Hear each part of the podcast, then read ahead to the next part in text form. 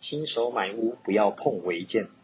对于新手来讲呢，在买屋的过程当中，不管你是要买自住或是买投资的房子，其实当你面对违建的时候呢，你要先去问你自己，是不是有能力可以去解决。当这些违建被举报的时候，你要如何处理？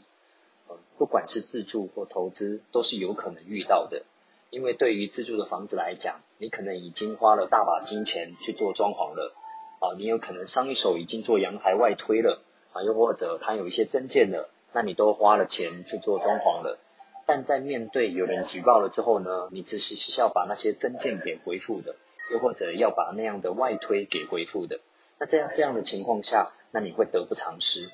不是上一手留给你什么，那你就要呃，就是把它留下来，又或者是呃没有去留意到它，觉得贪小便宜可以多几平用的空间啊，那你就呃很开心的把它接下来的，其实那都是有风险的。那另外呢，如果你是投资的，早期有很多的投资客很喜欢买那种增建的物件，又或者有很多违建的物件，那其实都是有风险存在的。对于新手来讲，因为通常比较没有能力去处理这些事件，又或者呃不晓得当呃这样的就是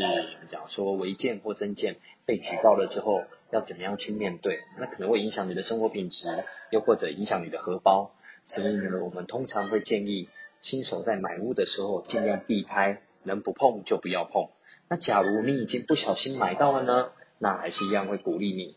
可以的话呢。就在买下来的那个啊，就是时候呢，你可以先去啊寻求一些有